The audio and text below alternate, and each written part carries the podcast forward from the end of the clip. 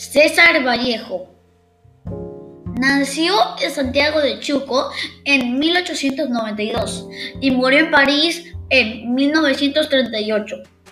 Fue un poeta y escritor peruano. Se le considera uno de los mayores innovadores de la poesía del siglo XX y el máximo representante de letras en su país.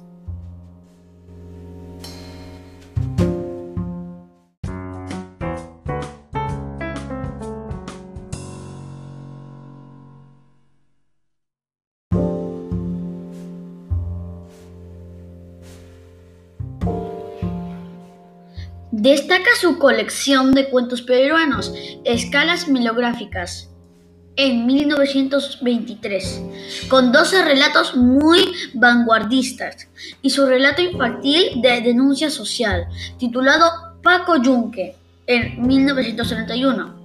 Toda su obra narrativa está recogida en César Vallejo, Novelas y Cuentos Complejos, 1967.